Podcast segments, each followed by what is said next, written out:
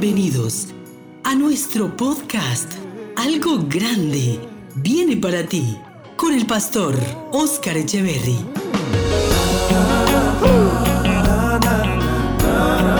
Tiempos de edificación, fortaleza y transformación espiritual.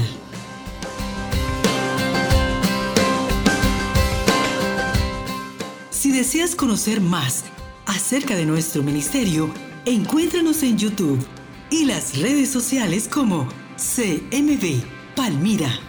Quédate con nosotros.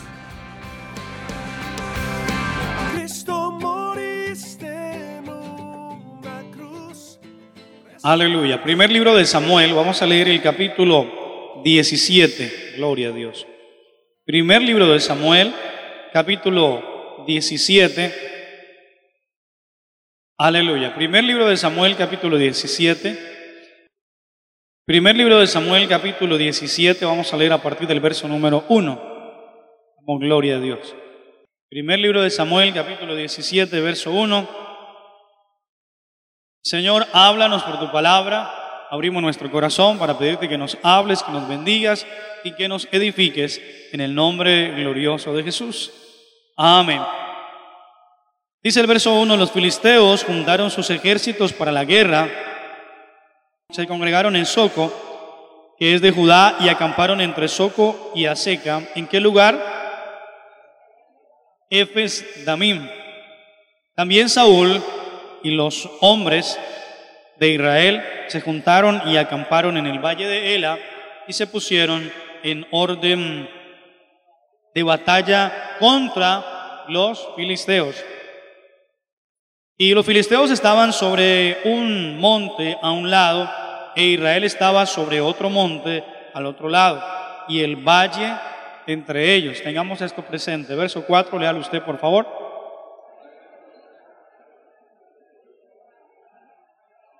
y traía un casco de bronce en su cabeza y llevaba una cota de malla y el peso de la cota cinco mil ciclos de bronce. Sobre sus piernas traía grebas de bronce y jabalina de bronce entre sus hombros. El asta de su lanza era como un rodillo de telar y tenía el hierro de su lanza 600 ciclos de hierro e iba su escudero delante de él verso 8, atención. Y se paró y dio voces a los escuadrones de Israel, diciéndoles, ¿para qué os habéis puesto en orden de batalla? ¿No soy yo el filisteo y vosotros los siervos de Saúl? Escogeos o escoged entre vosotros un hombre que venga contra mí. Aleluya. Un pasaje, bueno, bastante famoso, conocido, y dentro de este pasaje vamos a descubrir que nos falta mucho por aprender de estas partes de la Biblia. Y es de que vamos a hablar en este pasaje acerca de lo que es la lucha que cada uno debe enfrentar con los gigantes. En otras palabras, cada uno de nosotros tenemos un gigante o pueden haber varios. Gigante no solamente existió Goliat, de hecho, de hecho, según la historia y la narración bíblica, Goliat tenía otros hermanos. Después le contaré de eso. Pero este es un ejemplo tremendo de cómo, de cómo la vida nos reta, de cómo la vida en momentos se ve amenazante, la vida desafía. Y algo que quizás desconocíamos de este pasaje es que el gigante, este gigante, fue enviado no para David. Este gigante se le presenta en el tiempo exacto a quien era rey. Porque el problema más grande aquí era para el rey. Y en este momento el rey de Israel, escogido aún por propósito de Dios, porque Saúl no llegó a ser rey porque una mañana se levantó y dijo yo quiero ser rey. No, Saúl llegó a ser rey por propósito de Dios. Dios, y usted lo puede leer en su casa en el capítulo 9, 10, 11. Como Dios llama a Saúl y tiene un propósito con él. Y el propósito que tiene Dios con Saúl era que libertara a su pueblo de mano de los filisteos. La pregunta sería, ¿por qué entonces terminó este siendo el gigante que hizo famoso a David? Porque todos conocemos, ¿verdad? Que quién mató a, Goliat. Ahorita vamos, hacemos una, una encuesta en la escuela bíblica y seguro, hermano, muy poquitos se descacharían. Muy poquitos dirían que Moisés o Noé o algo así. Todo el mundo dice David, los niños. Pero lo interesante de este pasaje es que el gigante no fue enviado para David. Es más, el gigante no desafió a David. Vamos a leer. ¿Cuántos me vinieron dispuestos a aprender? Bueno, leamos por favor verso 1. Dice, los filisteos juntaron sus ejércitos para la guerra y se congregaron en Soco. Es un lugar que es de Judá, que es como el territorio amplio. Y acamparon entre Soco y Aseca en Efes Damín. Hasta allí. Estas palabritas a veces como no somos, no estamos familiarizados, como que pasamos de largo. Lo que la Biblia está hablando y cuando habla de Soco y, y, uh, y Aseca, son dos lugares, son como dos montes y habla de Efes Damín, es, es un valle. Es un lugar, yo no sé si usted ha estado en algunos lugares del valle donde uno puede subirse a una montaña, por ejemplo en Tuluá hay un lugar que se llama La Marina y hay un restaurante que se llama El Mirador. Entonces uno puede ir allá y en las tardes ve caer el sol, pero lo interesante es que usted está en una cordillera, ve el valle y alcanza a ver la otra cordillera. Y hay varios lugares del Valle del Cauca donde se puede apreciar eso. Uno se para en un lugar, en una montaña, y entonces está en una cordillera, usted ve el valle, lo alcanza a ver, se ven los sembrados de caña casi que como un mapa, y al frente se ve la otra cordillera. Esto es lo que está escribiendo la Biblia. Era un valle, era un lugar, pero entonces un ejército se hizo en un monte, bueno, quizás un valle no tan grande como, como la, la distancia que hay entre las cordilleras que tenemos acá, sino era más cercano, pero era un valle. Y la Biblia dice que los unos se pararon en un lugar y los otros se pararon en otro lugar. Es decir, que los filisteos vinieron a desafiar. ¿Por qué los filisteos vinieron a desafiar a Israel? Porque estaban fuertes, porque se sentían fuertes. Los filisteos era una, era, eran personas de guerra. Los filisteos era gente, hermano, que desde cuando usted lee los tiempos de los jueces de Israel, los filisteos le hacían la vida de cuadritos a, los israelitas. Los filisteos venían, le robaban la comida, le, a veces le quemaban los sembrados, hermano, le hacían todo tipo de, de maldades y desórdenes y luego se iban burlándose, riéndose y diciendo, luego volvemos. Esos eran los filisteos para Israel. Era gente que le, le atormentaba y le hacía la vida de cuadritos. Entonces, era gente de guerra. Ellos, ¿por qué vinieron confiados? Porque estaban enseñados. Era gente que le gustaba la guerra, le gustaba desafiar a otros. Y en este momento ellos tenían un plus, que se dice, tenían algo a favor. Tenían un arma secreta. Y el arma secreta era nada más y nada menos que el gigante. ¿Cómo se llamaba el gigante? Esa era el arma secreta. Entonces ellos muy fácil dijeron, bueno, vamos a buscarnos un pueblito para destruirlo. Vamos a esos israelitas que apenas están ahí tratando y ya que es que tienen un rey. Porque la nación apenas llevaba pocos años de tener un rey. Vamos a hacerle la vida imposible como siempre nos hemos burlado de ellos. Y como tenemos a Goliat, dijeron, vamos, vamos. Y se llevaron a Goliat. Era el arma secreta. Pero entonces la Biblia dice que se pararon en un monte y llama la atención, leamos el verso 2. También, ojo con esa palabrita, también. También Saúl y los hombres de Israel se juntaron y acamparon en el valle de Ela y se pusieron en orden de batalla contra los filisteos. ¿Qué hizo ah, Saúl cuando escuchó que los filisteos venían? Dijo, listo, nosotros también, nosotros ya eh, vencimos a algunos personajes, ya hemos vencido a algunos pueblos, ya por allá usted lee en el capítulo, eh, bueno, entre varios capítulos, 11, 12, y ya habían derrotado a varios enemigos, había tomado a, Gad, había a los amalecitas, los había castigado. Bueno, ya Israel venía haciéndose fuerte. Entonces Saúl se paró y dijo, vamos también a la guerra. Y dice que acamparon. Esa palabra acampar quiere decir alistarse, prepararse para la guerra. Eso significa esa palabrita acampar. Acampar no es como un picnic, como que vamos de paseo, no. Acampar y siempre que en la Biblia, en el Antiguo Testamento, usted ve que se habla de acampar, está hablando de alistarse. Y cuando nombra un ejército era porque significaba alistarse para la guerra. Entonces Saúl también dijo, vamos a la guerra. Ahora, quiero que de una vez vamos entrando en la aplicación para que ninguno se nos vaya a salir del tema. ¿Qué es lo que pasa? Mire, usted se levanta cada mañana y a su vida toca, eh, le toca a la puerta de su vida diferentes problemas, situaciones, adversidades, situaciones. Em, en Colombia muchas personas pasan situaciones económicas, quizás puede ser la tuya problemas de hogar, problemas con los hijos, a veces enfermedades.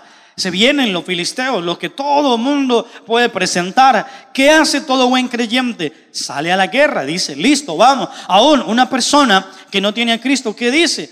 Por eso hay frases en el mundo que dicen al mal tiempo, buena cara. Y la gente dice, vamos. Y en la mañana, vamos, buena actitud. Hay hasta programas que hablan de la y la actitud positiva, ¿no? Y vamos, y usted cuando salga, vaya, crea que le va a ir bien. Y usted ve en las mañanas a, todo mundo, eh, qué sé yo, limpiando el negocio, echando algún rieguito, haciendo alguna oración, y la gente se junta las manos y la frota y dice, bueno, hoy sí, este sí va a ser mi agosto, ¿verdad? Y la gente sale con actitud y dice, vamos, vamos, vamos, vamos a la guerra. Alguien tiene problemas de hogar y dice, vamos, yo voy a luchar y se sale a la guerra. Es decir, todos los días hay un enfrentamiento directo. Se puede decir que con la vida con los problemas, las circunstancias, los hogares, bueno, los hijos, ah, a veces los vecinos, a veces en su trabajo se levantan enemigos que usted no se lo estaba buscando y se levanta algún compañero de trabajo, algún vecino, qué sé yo, el negocio de al frente. Usted de, de repente vende empanadas y ha tenido la fama de vender empanadas y de repente tremendo letrero al frente, hasta luminoso. Es más, lo hicieron en forma de empanada y todo. Dijeron, ahora sí llegaron las mejores empanadas a Palmira. ¿Y cómo así que las mejores? Si las mejores eran las suyas. Sí, pero a veces el enemigo es atrevido y, y aparece en situaciones así. Aparece en situaciones como que, ¿y ahora qué hago? Y de repente ora al Señor, sí, Dios, tú me vas a ayudar. Y comienza a ver que todo el mundo se comenzó a ir para donde estaba el aviso de la empanada. Situaciones. Bueno, avancemos un poco. Dice entonces lo siguiente, verso 3, y los filisteos estaban sobre un monte a un lado, se da cuenta, e Israel, ¿dónde estaba? ¿Qué pasó? Se me fueron a comer empanada. E Israel estaba sobre otro monte al otro lado. Llama la atención esto, dice, y el valle entre ellos. Ojo porque pasamos por muchas palabritas de la Biblia. Dice que el valle, el valle es ese lugar, eh, el valle tipifica el lugar de pelea. El valle tipificaba eso. Los que le gustaba, a mí realmente no me ha gustado mucho, pero yo sé que los adultos les gusta o les gustaba mucho ver esas películas de, de guerra, ¿cómo se llaman? Películas bélicas, donde hermanos, los ejércitos y todo eso. Usted casi siempre encontrará que los unos se paraban a un monte y los otros acá. Ahora, en esa época había mucho lo que era, qué sé yo, mm, podemos llamar las normas de guerra, la forma de pelear. Entonces, eso ya, ya se, se tenía como presupuestado. Se paraban allá, los otros acá, y a veces mandaban mensajeros, o, o, que si se rinde, le vamos a dar esto, o que si nos rendimos, o que qué vamos a hacer. El caso es que se alistaban, pero el valle estaba allí, porque el valle era cuando de repente sonaba la trompeta y hermanos salían unos de allá y otros de acá. Eso no era que todos de una, no. Mandaban a unos y luego a otros de acá, y en el valle era la mortandad. En el valle era donde hermanos se daban, si eran, si ya existían las espadas, eran con espadas, sino con lanzas, con piedra, bueno, con lo que existiera. Era ahí. ¿Por qué? Por varias razones. Una, no habían superarmas, ¿no? Hoy en día no se ve eso. Hoy en día pues están los, qué sé yo, las, lanzagranadas para arriba, todo lo que son armas de largo alcance, ya se habla de las bombas atómicas, de los misiles, de los aviones, de los aviones caza, de los helicópteros, no sé qué. En esa época no, en esa época la batalla era tú a tú. O sea que cuando en la Biblia casi siempre usted va a encontrar que dice, y los filisteos o los madianitas eran 120 mil y acá eran tantos. Eso más que una cifra es porque eso pesaba, porque era de, de tú a tú. No habían armas, no había como que lancemos una granada, lancemos una, un carro bomba o algo así. No había, era de tú a tú. Entonces valía mucho lo que era el personal pero en el valle era donde se enfrentaban. Y acá estaba la gente y de repente sonaba la trompeta y mandaban unos de allá, otros de acá, y todo el mundo, los que se quedaban era viendo cómo morían allá, listo. Y estas batallas a veces duraban muchos días, llegaban a durar meses. ¿Y qué pasaba? Ya terminaban peleando encima de los muertos. Y que no suene a película de terror, pero terminaban peleando encima de los muertos y eso era, era un valle que terminaba, hermano, totalmente ensangrentado y lleno de, de cuerpos muertos. Entonces la Biblia dice que el valle estaba allí. Entonces todo estaba preparado. Entonces la Biblia dice, vamos a leer un poco más, el verso número 4, dice, salió entonces del campamento de los filisteos un paladín, el cual se llamaba Goliat de Gad, y tenía de altura seis codos y qué más, y un palmo. Ellos estaban listos, muchas personas a un lado y al otro, dijeron, listo, vamos a, enfrentarnos.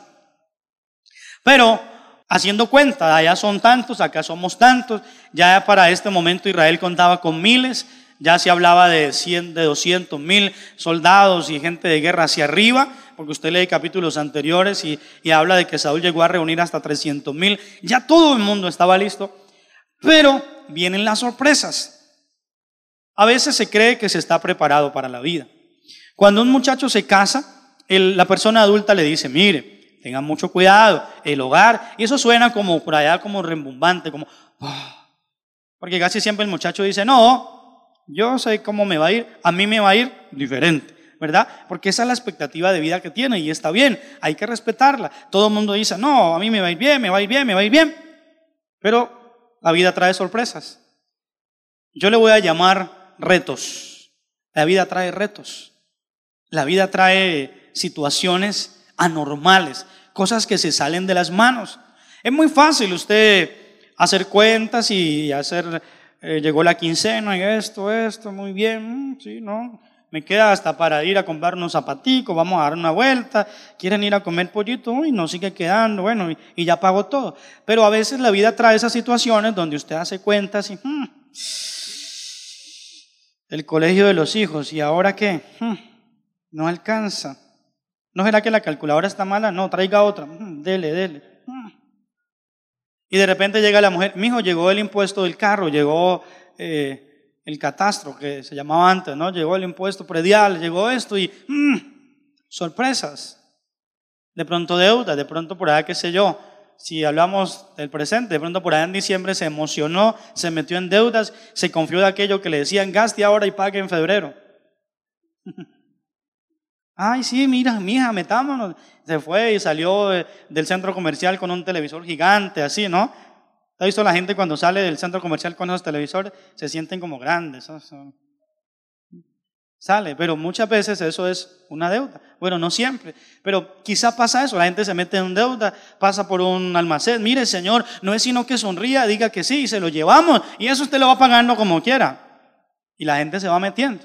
Entonces una cosa es hacer cuentas cuando todo está bien o hacer cuentas cuando las cosas se vienen y además de esto en el trabajo hay amenaza de que lo pueden sacar o de que por asunto del dólar le van a bajar o si es alguien que trabaja por su cuenta, resulta que la importación, bueno, está complicada, se subió el tema y ahora no, no le da margen y, y la calculadora no tiene más para dónde ir. O el hogar, llegan sorpresas. Nadie se esperaba, y quiero como centrarme en esto, Nadie se esperaba. Nosotros ya hemos leído, sabemos que viene el gigante, pero ellos no se lo imaginaban. No habían antecedentes de esto. Ellos estaban listos, Saúl estaba listo para la guerra. De hecho, Saúl tenía algo particular. Saúl era más alto que todos. Dice que de hombros para arriba Saúl era alto. ¿Qué quiere decir eso? Que si Saúl estuviera aquí y todos nos ponemos de pie, Saúl sobresalía. Saúl era más alto. Llama la atención que si Saúl era más alto y era el rey, la pregunta sería, ¿para quién era el gigante? ¿Cuánto medía el gigante? Le voy a ayudar un poquito. Dice que medía casi tres metros.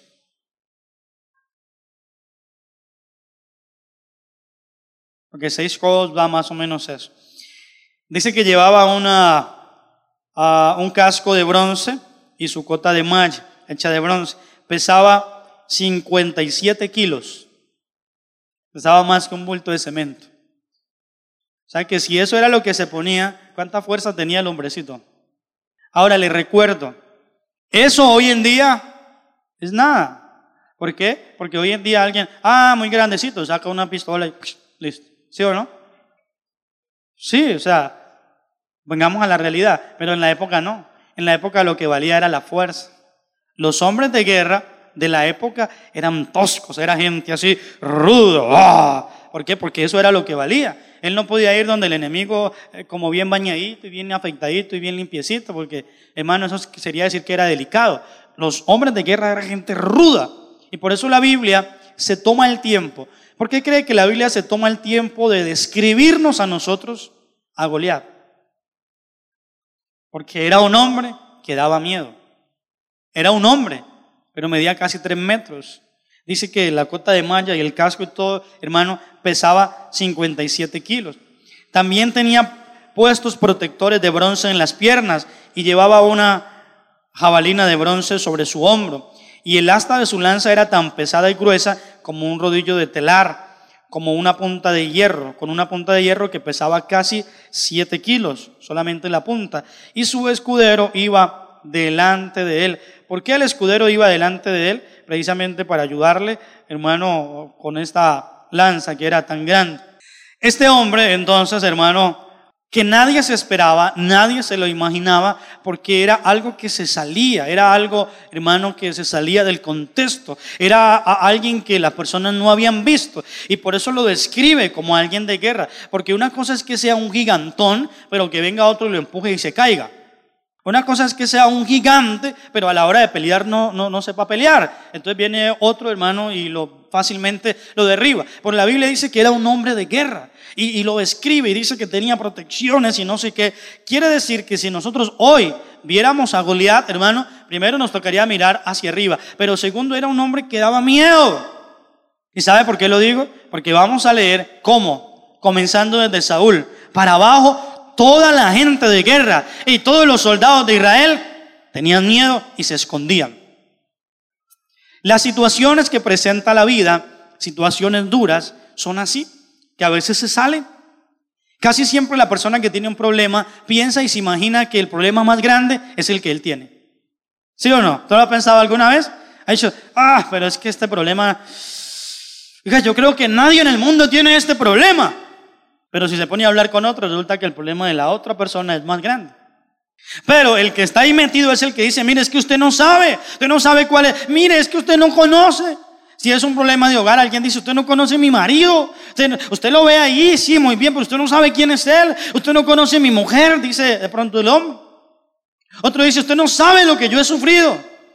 Sigamos leyendo. Dice en el verso número 8, dice, y se paró y dio voces a los escuadrones de Israel diciéndole, ¿qué les decía? ¿No soy yo el filisteo y vosotros los siervos de Saúl? Ojo con esto, téngase duro, abroches el cinturón. Escoged entre vosotros un hombre que venga contra mí. Lo más atemorizante de esta situación y que nos ayuda a nosotros a entrar en el contexto es que el gigante, tan grande que era, tanto miedo que daba, pero no dijo, mándenme cinco, no dijo, mándenme dos. Él no dijo, vengan y vénsame. Él dijo, no, mándeme. ¿Cuántos pidió el gigante? Uno. Así es la vida. Así son las situaciones. Usted puede encontrar que a veces en un hogar, en un hogar, usted puede encontrar a uno de los dos cónyuges tranquilo, que lleva la vida como pausada. Y usted puede ver a alguno de los dos, puede ser el hombre o la mujer despelucado. Dios mío, ¿qué vamos a hacer? Vea, mire, pues acúdase por favor. O que uno vea la vida de una forma y el otro de la otra. ¿Por qué? Porque cada uno tiene sus propios gigantes. ¿Cuáles son los suyos? Tan grande que era y no dijo, bueno, voy yo contra tres. Porque hubiera sido fácil armar una estrategia, Tres. No, pues yo le cojo las piernas, yo lo amarro, usted con la cabeza y, cuando ya esté distraído, usted llega por un lado y ¡pum! y lo tumbamos y, y ahí entre todos. Y si de pronto se pone muy bravo, pues salimos corriendo los tres. Es como más fácil. A veces aún en la vida se piensa así, ¿no? Ay, es que si me ayudara. Y la gente comienza, es que mi tía, yo con estos problemas económicos y mi tía con tanta plata en España y con tanta plata en Estados Unidos. Y hay gente que se imagina la vida así, ¿no? Mi tía en vez de ayudarme, mi tío, es que mi hermano, no, es que no es su hermano, es que es usted. Pero cuando se entra que es que mi mamá y mi mamá y es que mi mamá y yo sé que ella tiene ahorros y no, pero ¿qué? Pero es que es usted, es su lucha, es su vida, es su gigante. Ay, que yo quisiera. Ay, que por qué no vamos con todos los de liberación. Porque es que enseguida de mi casa vive una bruja. Es más, yo le voy a hacer un cuarto a todos y me los llevo a todos para la casa hasta que la bruja se aburra y se vaya. No, no funciona. Porque esa persona que es brujo, hechicero, lo que sea, no es vecino nuestro, sino suyo. En otras palabras, es un gigante. Me llama la atención que tan grande que era, pero no dijo, mándenme varios, dijo, mándenme uno.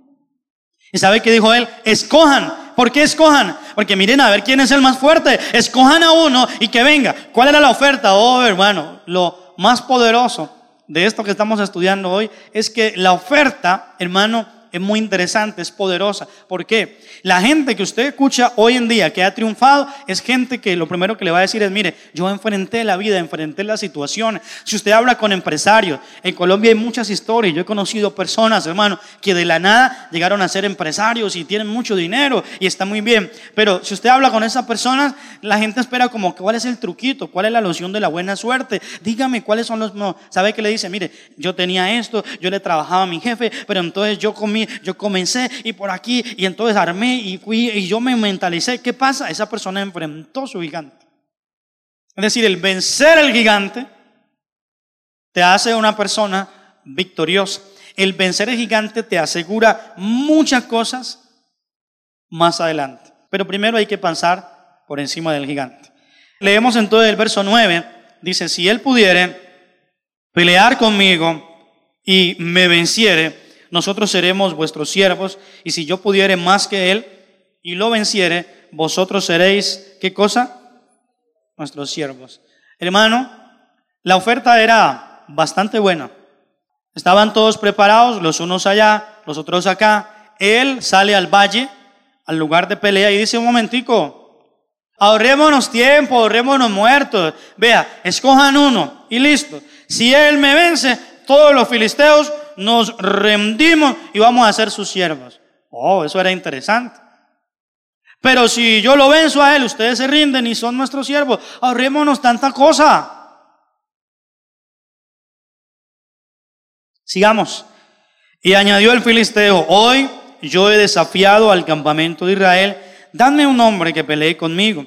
Y oyendo Saúl y todo Israel estas palabras del filisteo, ¿qué pasó?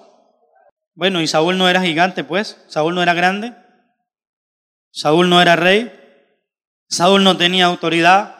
No había gente de guerra allí. No habían personas ahí. Dice que se turbaron. Esa palabra turbarse quiere decir confusión. Cuando a su vida han llegado esas situaciones, ¿qué le produce? A veces no puede dormir, algunos les da ansiedad, otros se estresan, comienzan a sudar, no sé qué hacer, mi hija, ¿qué vamos a hacer? Mi hijo, ¿qué? Y comienza la turbación, la confusión. Y dice la Biblia que tuvieron gran miedo, tuvieron temor, hermano. ¿Por qué? Muy sencillo, ellos no tenían un hombre, primero, que fuera tan arriesgado y osado. Segundo, lo midieron el tamaño de tú a tú y dijeron, no hay ninguno. Traigan al más alto. No, todo el mundo sabe que, que, Saúl es el más alto. Yo creo que esos días Saúl ni siquiera se paraba para que no se acordaran que era tan alto. No, ¿quién será? Y nadie, nadie, nadie, busquen. ¿Cómo sería que hasta hicieron una oferta? Dijeron que quien venciera al gigante lo iban a engrandecer. ¿Y qué más? Se lo ha leído. Se iba a casar con una de las hijas del rey. Era algo muy interesante. ¿Sabe por qué, hermano? Porque no había cómo. Entonces tuvieron que comenzar a ofertar. Mire, digan que vamos a dar esto, vamos a dar esto de recompensa. Al que lo venza, vamos a dar esto. ¿Y quién se animaba? Nadie. Entra en escena alguien, pero resulta que esto es como en las películas, se cambia de escenario. Estamos en este momento en un lugar que se llama Efes Damim, pero nos vamos a trasladar por allá a, un, a una aldea, dice el verso 12. Y David era hijo de aquel hombre frateo de Belén de Judá, cuyo nombre era Isaí, el cual tenía ocho hijos, y en el tiempo de Saúl este hombre era viejo y de gran edad entre los hombres.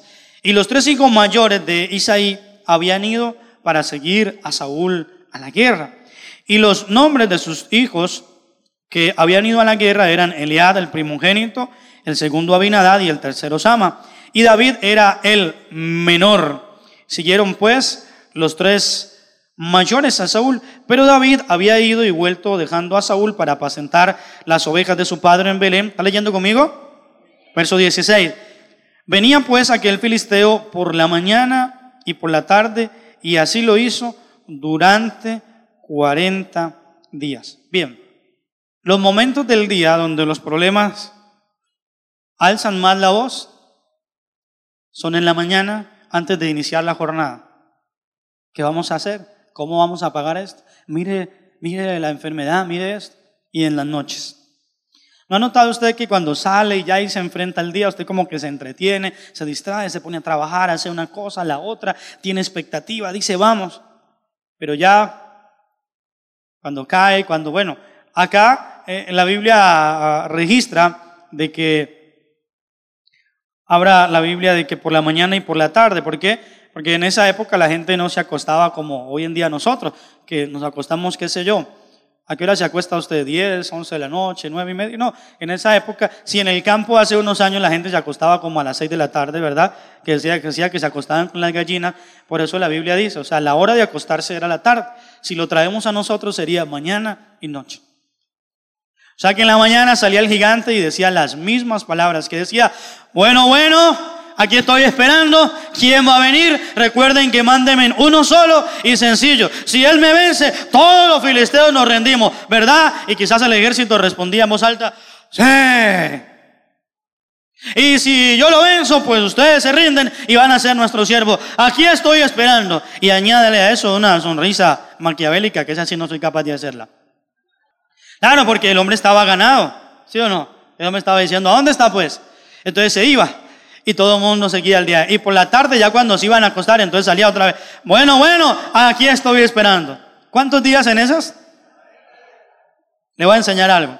¿Sabía que cuanto más tiempo se demore alguien en enfrentar al gigante, más se va creciendo en la parte emotiva? Porque, ¿qué cree que era esto para ellos? Un tormento. 40 días, hermano. Por la mañana salía el sol y todo el mundo, ¡oh! ¿Y qué dice todo el mundo por la mañana? Bueno, un nuevo día, nueva esperanza, nueva oportunidad. Ah. Y de repente cuando están estirando el gigante, bueno, aquí estoy. Ah. Era un tormento, hermano.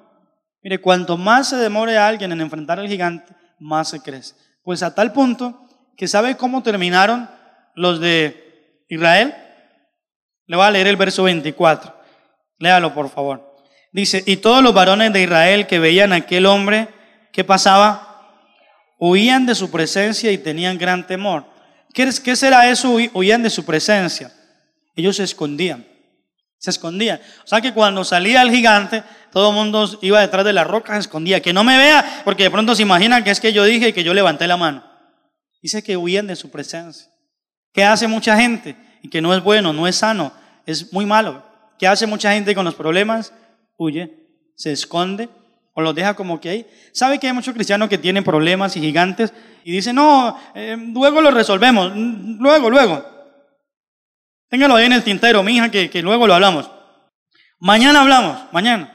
Y la gente quiere como huir, como esconderse de esos gigantes. Ellos hicieron lo mismo. 40 días.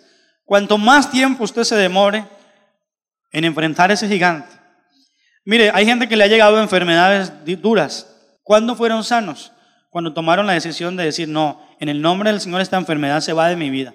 Y cuando la gente sale a contar el testimonio, dice, yo le oré, le creí al Señor, y cuando iban del médico le decían, no, doctor, el Señor me va a sanar. Ay, mire, ¿usted qué le está pasando, señora? No, no, mi doctor, el Señor me va a sanar. ¿Qué pasó? La persona enfrentó al gigante.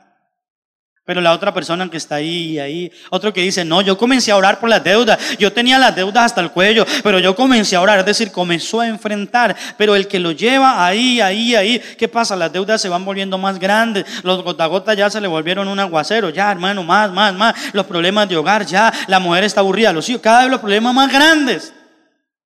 ¿Por qué? Porque hasta aquí, hasta aquí, Saúl y los demás solamente se habían enfocado en el problema, solamente se habían enfocado en el gigante. Y si la Biblia nos describe cómo era el gigante, es porque todo el mundo comenzó a hablar. Ya viste la lanza, ya viste su casco, ya viste cuánto mide. Sí, yo por de acá le eché ojo, yo creo que mide tanto, mide como tres metros. Y todo el mundo, a veces, hermano, el más grave problema del creyente comenzar a dignificar el problema, hacerlo grande, es muy grande, es enorme, es enorme, no sé, no sé qué voy a hacer. Colombia es malo, me tengo que ir, los hogares, todos, mire mi yo creo que me equivoqué al casarme y la gente comienza a coger el problema y a dignificarlo, a hacerlo más grande, más grande, más grande. Pero cuando aparece David, comienza lo diferente. Vamos a leer. Verso 17. Dijo Isaías a David, su hijo, Toma ahora para tus hermanos un efa de este grano tostado y estos diez panes y llévalo pronto al campamento de tus hermanos. Y estos diez quesos de leche los llevarás al jefe de los mil y mira si tus hermanos están buenos y toma prendas de ellos.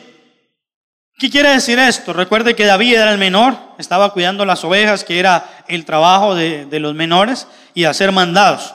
¿Cuántos aquí nos tocó pasar por ahí? ¿Sí? ¿Se acuerda que entre los hermanos eso se iba heredando? Entonces el menor era el que le correspondía hacer mandados. Entonces los tres mayores estaban en la guerra. Mayores estamos hablando de que era gente ya entre los 30 y los 40 años, más o menos. No eran de 18, ¿no? Y David se cree que tenía unos 14, 15, 16 años, estaba más o menos por ahí. Entonces ahí lo mandan y él va a hacer un mandado, él se va por ahí cantando, qué sé yo, caperucita roja, algo así, se va por ahí cantando, porque le gustaba la música y llevando lo que llevaba para sus hermanos. Y de repente eh, llega al lugar y cuando él llega al lugar, él solamente iba a hacer un mandado, porque el gigante en ese momento fue enviado para Saúl. Pero escúcheme esto, Saúl no enfrentó al gigante, era el rey. Y usted sabe que de ahí en adelante comenzaron muchos problemas para Saúl en su reinado, porque la gente comenzó a dignificar a David, diciendo, de ahí es que sale, más adelante sale la canción de que el Saúl mató a mil, sí, muy bueno, pero David mató diez mil, porque el hombre no lo enfrentó. ¿Sabe que hay gente que no enfrenta los problemas, pero luego se enoja porque otro los enfrenta y le va bien? Hay gente que toda la vida se pasó consintiendo un sueño. Yo quiero poner un negocio, yo quiero poner un negocio, ya tengo el punto, tengo el lugar, ya sé cómo. Y un día pasó y otro lo puso, este vino a quitarme la idea. Sí, nunca lo puso, nunca se atrevió, pero vino otra persona y se atrevió. Leamos, por favor, la Biblia. Verso 19, y Saúl y ellos, todos los de Israel, estaban en el valle de Ela peleando contra los filisteos. Se levantó pues David de mañana y dejando las ovejas al cuidado de un guarda, se fue con su carga, como Isaí le había mandado, y llegó al campamento cuando el ejército salió en orden de batalla y daba el grito de combate. Y se pusieron en orden de batalla Israel y los filisteos, ejército frente a ejército. Entonces David dejó su carga en mano del que guardaba el bagaje y corrió al ejército. Era niño, tenía curiosidad, quería ver y cuando llegó preguntó por sus hermanos si estaban bien. Mientras él hablaba con ellos, he aquí que aquel paladín que se ponía en medio de los dos campamentos, que se llamaba Goliat, el filisteo de Gad, salió de entre la fila de los filisteos y habló las mismas, llama la atención esto, habló las mismas palabras. La diferencia arranca en este versículo, las oyó David. David viene de visita, viene a hacer un mandado, llega en un momento, pero cuando David escucha al gigante, arranca la diferencia. Porque David era un hombre, y usted sabe que muchos de los salmos fueron compuestos por David, pero David era un hombre que siempre se centró en la grandeza de Dios. Siempre. David pasó por muchas luchas. Sí, llegó un tiempo después duro para él, pero David siempre se centró en, en la grandeza del Señor, en, en el poder de Dios. Y cuando David escucha esto, comienza la diferencia. ¿Por qué? Porque eran las mismas palabras, pero las escuchó alguien diferente. La diferencia arranca desde cómo escuchas el problema. ¿Cómo estás escuchando? Si lo escuchas en tus fuerzas, lo vas a dejar allí y se va a hacer grande. Pero si aprendes a escuchar como David, David era alguien que tenía comunión con Dios. David era alguien ungido. Ya aquí había pasado el tiempo donde David iba a tocar para Saúl y había tanta unción en David que cuando comenzaba a tocar, el espíritu malo que atormentaba a Saúl se iba. Es decir, David era un hombre ungido. ¿Cómo se consigue la unción? ¿Cómo se recibe la presencia de Dios? Pasando tiempo con Él. Cuanto más lejos estés del Señor, más grande va a ser tu gigante y más se va a empoderar tu problema. Leamos el verso número 25. Y cada uno de los de Israel decía, ¿no habéis visto aquel hombre que ha salido? El cual se adelanta para provocar a Israel, al que venciere, el rey le enriquecerá con grandes riquezas y le dará su hija. El hombre ya no sabía qué más ofrecer. Y eximirá de tributos a la casa de su padre en Israel. Entonces habló David a los que estaban junto a él, diciendo, ¿qué harán al hombre que venciere a este filisteo y quitare el oprobio? Oprobio significa vergüenza. Porque ¿quién es este filisteo incircunciso para que provoque a los escuadrones del Dios viviente? Aquí vemos una diferencia. Cuando a David está ahí y ve tremenda escena, comienzan a decirle, ah, usted no sabía, usted no sabía ese paladín, usted no sabía, vea lo grande que es. Imagínense que es tan grande que ya todos tenemos miedo, que el rey comenzó a ofrecer que al que lo venza le va a dar riqueza, le va a dar mucho dinero, le va a dar una de sus hijas. Hermano, todo el mundo hablando del problema, pero David comenzó a hablar un momentico, porque es que quién es este filisteo incircunciso, de dónde apareció este hombre que viene a desafiar a los escuadrones. ¿De quién? Si usted ha seguido la lectura hasta aquí, ¿quién había nombrado a Dios? Ese es el problema. Hasta aquí nadie había nombrado a Dios. Y miren en qué parte de la historia vamos. 40 días el gigante. Y hasta aquí nadie había nombrado a Dios, ni siquiera para decir, es que nosotros somos los hijos de Dios. Nada. A veces el creyente, hermano, ni siquiera toma identidad de quién es. Entonces el problema se le engrandece. Y él no entiende que es un hijo de Dios. Él no entiende que la gracia de Dios está sobre él. Él no, él no entiende que la mano de Dios no se ha acortado para salvar, para rescatar a sus hijos. Hay mucho creyente, hermano, que anda por la vida y se siente solo, se siente que no puede. Anda hablando es de que mire cómo está duro, mire Colombia, mire Palmira, mire esto, mire el dólar, mire todos los hogares. Pero no habla de Dios. Solamente habla de Dios cuando dice, Dios lo bendiga, hermano. Pero hay muchos creyentes que ni siquiera se siente, es único de Dios. Aún a veces cuando va a la oración, Señor, mira este problema. Y comienza a hablar con Dios, pero le habla del problema. Señor, mira, porque yo nací en Colombia? porque Dios mío, mi hogar? ¿Será que me casé mal? Y comienzas a ponerle un poco de quejas. Hermano, si nosotros no ponemos a Dios por delante, no vamos a poder vencer. El problema del ejército de Israel, comenzando por Saúl, es que ellos se vieron mano a mano, pero se habían olvidado de Dios. David siendo un muchachito, ni siquiera estaba invitado a la guerra. A él no lo, no lo llamaron, a él no dijeron, llamen a David a ver si nos ayuda. No, él llegó ahí. ¿Y por qué llegó ahí? Por propósito de Dios. ¿Y por qué propósito de Dios? Porque el rey no había podido con el gigante. El rey no había podido con el gigante y David llega por propósito de Dios, pero desde que él se da cuenta, él comienza a comparar a ese gigante con Dios. Dice, no, no, no, no, no, esto está raro, ¿usted qué le está pasando? Yo ya lo siento como miedoso, yo lo siento como raro, pero ¿quién es este que viene a desafiar a los escuadrones del Dios viviente? Nosotros no, no tenemos un Dios muerto, iglesia, tenemos un Dios vivo que vive para siempre. Aleluya.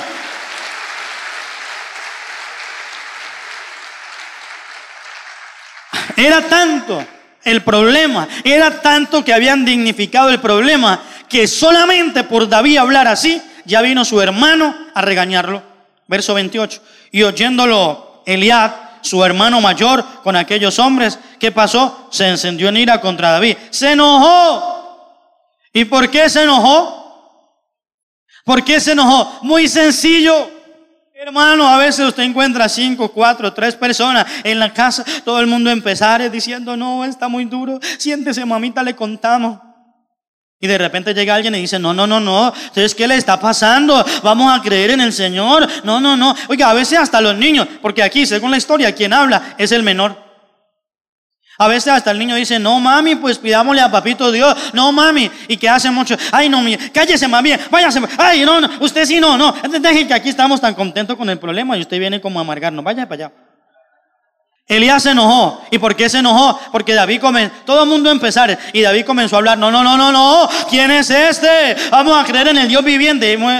Elías, venga para acá, que usted qué es lo que está hablando. Ya vino aquí de picarón a ver la guerra. No, no, no, no, váyase para casa, vaya con las ovejas. Usted no sabe nada de la guerra.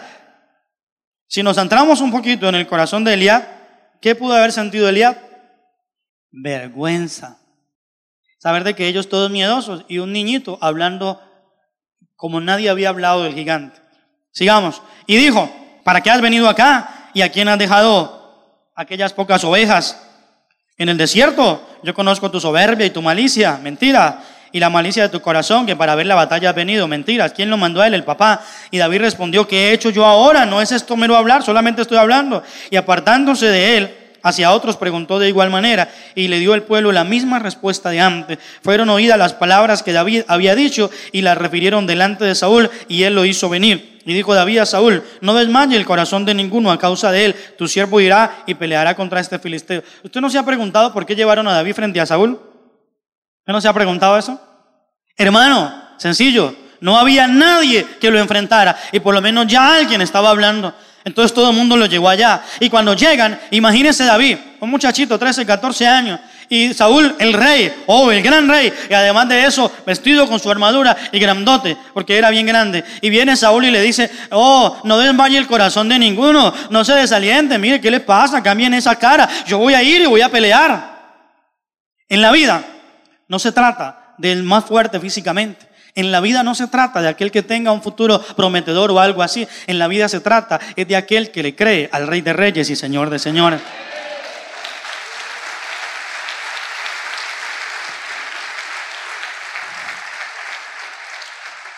Todo el mundo estaba apocado, todo el mundo estaba desanimado. Y aparece un niñito a darle ánimo a todo el mundo. Oh, hermano, no se trata de un gigante, no se trata de alguien que venga a darle ánimo. Se trata de aquel que le crea a Dios. Hay mucha gente que está esperando, qué sé yo, ganarse la lotería, ganarse el chance o que venga el primo, la hermana, alguien a ayudarle. No, se trata de tu vida y de tus gigantes. Enfrenta a tus gigantes. El mensaje de hoy es claro. ¿Qué gigantes hay en su vida? Identifíquelos. No aplace más los gigantes. No los consienta más. Muchos ya hablan y dicen, es que mi problema, es que mi enfermedad. No, hermano, es creerle a Dios. Comience a hablarle a Dios. Comience a hablarle a su problema del Dios que tiene. Comience a declarar lo grande que es Dios y las obras sobrenaturales. ¿Cuánta gente ha escuchado usted decir, mire, tenía deudas y Dios me las pagó? Tenía problemas de hogar y Dios me lo restauró. Dios me ayudó. Tenía una enfermedad y Dios me sanó. Entonces, tenemos un Dios que hace milagros. Tenemos un Dios que hace cosas grandes. ¿Qué necesita el Señor? Que enfrentemos el gigante. Enfrenta a tu gigante. No lo aplaces. Yo no sé si usted le ha dejado los gigantes de su casa a sus hijos. Hay gente, hermano, que consintió tanto el gigante, hermano, que los niños crecieron en medio de eso. Y cuando ya son adolescentes o jóvenes, se paran en la sala y dicen, no, mamá, esto tiene que cambiar. Ya llevamos muchos años por lo mismo. No, no, mire, creamos en Dios. Y es tan terrible que a veces el papá se incomoda. O yo no sé, si usted está esperando que su hijo crezca para que enfrente el gigante. Pero lo cierto es que los problemas que han llegado a su vida, correcto, llegaron a su vida. ¿Qué quiere decir? Son gigantes que usted tiene. Yo tengo mi gigante. Cada uno tiene lo suyo, pero tenemos que enfrentarlo. Cuanto más nos demoremos en enfrentarlos, más se van a demorar en caer. Pero pastor, es que es muy grande. ¿Y cómo cree que era la comparación aquí? Tanto que dice la Biblia que a David le probaron la armadura de Saúl y probó a andar. ¿Y qué pasó? Ni siquiera pudo. Ni siquiera con la armadura. ¿Qué dijeron ellos? No, este niño, ese gigante lo va a volver una nada, pero aunque sea, pongámosle esto. Y ni siquiera pudo andar. Sigamos leyendo. Verso 33 dijo Saúl a David, no podrás tú ir contra aquel filisteo para pelear con él, porque tú eres muchacho y él un hombre de guerra desde su juventud. David respondió a Saúl, tu siervo era pastor de ovejas, de las ovejas de su padre, y cuando venía un león o un oso y tomaba algún cordero de la manada, salía yo tras él y lo hería y lo libraba de su boca, y si se levantaba contra mí, yo le echaba mano de la quijada y lo hería y lo mataba. Fuese león, fuese oso, tu siervo lo mataba. Y este filisteo incircunciso será como uno de ellos, porque ha provocado al ejército del Dios viviente ¿Quién había hablado así del gigante? Nadie. ¿Cómo comenzó a hablar David del gigante? Hermano, despectivamente. Saúl no, o David, no se propuso dignificar al gigante. Es que él es muy grande, es que él, él, mire, él mide tanto, su lanza, su escudero. Él comenzó a hablar, a decir, no, no, no, no, no, no, no. Aquí yo he cuidado las ovejas de mi padre y cuando se levantaba un oso, un león, yo lo hería, lo mataba y este va a ser igual. Este filisteo incircunciso será como uno de ellos porque ha provocado al ejército del Dios viviente. Añadió David, Jehová, que me ha librado de las garras del león y de las garras del oso, él también me librará de mano de este filisteo. Y dijo Saúl a David, ve y Jehová esté contigo.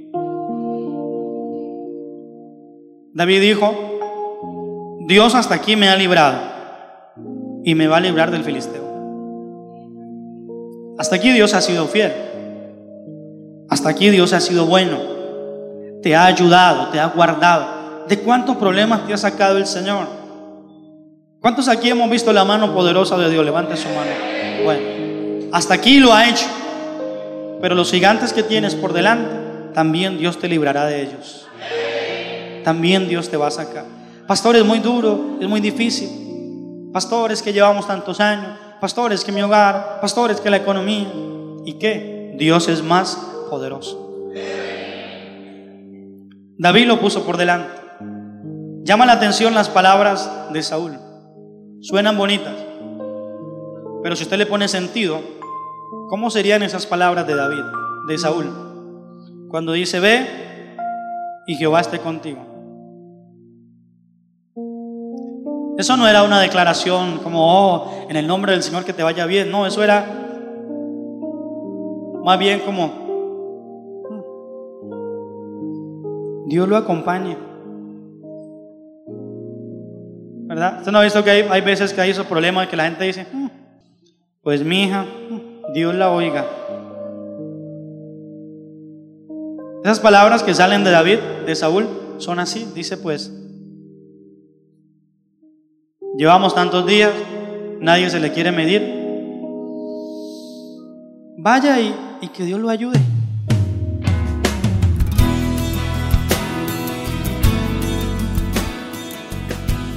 Desde Colombia, para el mundo, el Centro Misionero Bethesda Palmira presentó Algo Grande viene para ti, con el pastor Oscar Echeverry.